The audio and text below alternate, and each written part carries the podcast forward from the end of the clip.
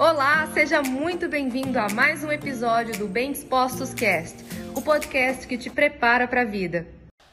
Você sofre de ansiedade nutricional?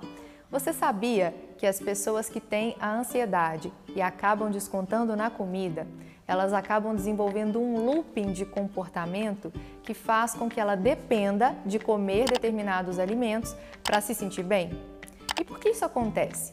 A nossa saúde, de uma forma geral, ela também está relacionada às nossas emoções e as nossas emoções elas dependem de neurotransmissores.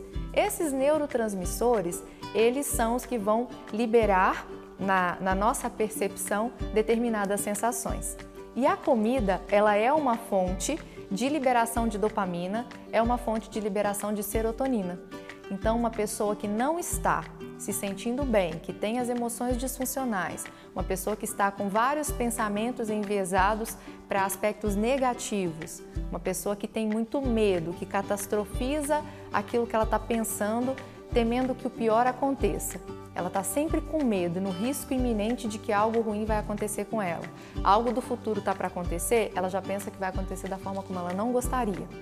Essa pessoa, ela certamente tem uma baixa de serotonina, de dopamina, de GABA, que são neurotransmissores fundamentais para que a pessoa se sinta bem, para que a pessoa se sinta menos ansiosa, para que a pessoa se sinta com um bem-estar e tranquilidade.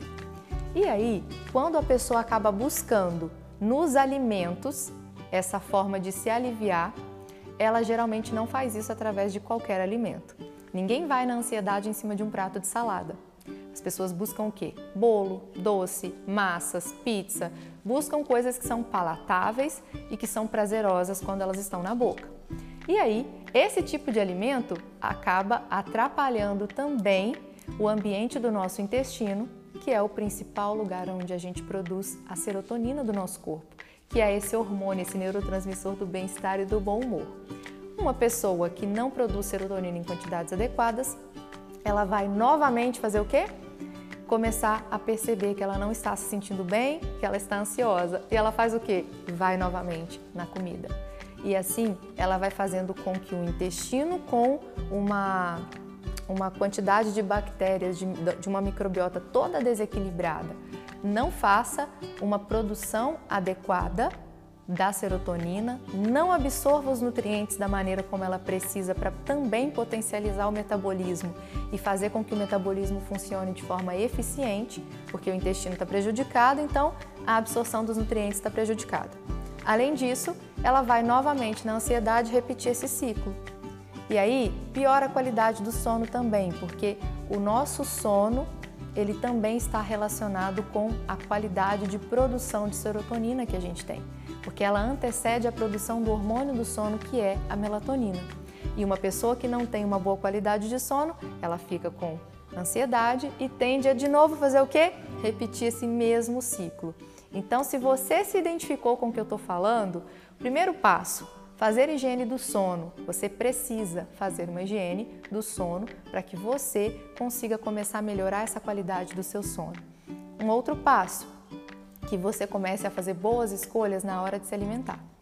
Um outro passo fundamental, fazer exercício físico, porque o exercício físico vai fazer com que você libere as endorfinas que também vão fazer você sentir bem-estar, que também vão afetar o seu humor e fazer com que você se sinta mais energizado para as atividades do seu dia e também menos ansioso com menor tendência a buscar as coisas na comida, a descontar suas emoções na comida. E se para você ainda assim você considera que é desafiador iniciar esse processo sozinho, busque ajuda de profissional. Busque a psicoterapia.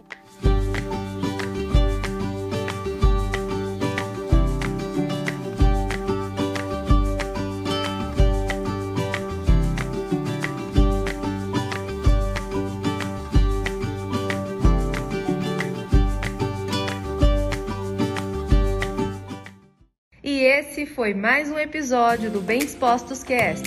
Aguarde o nosso próximo encontro e lembre-se sempre: cresce mais quem cresce junto.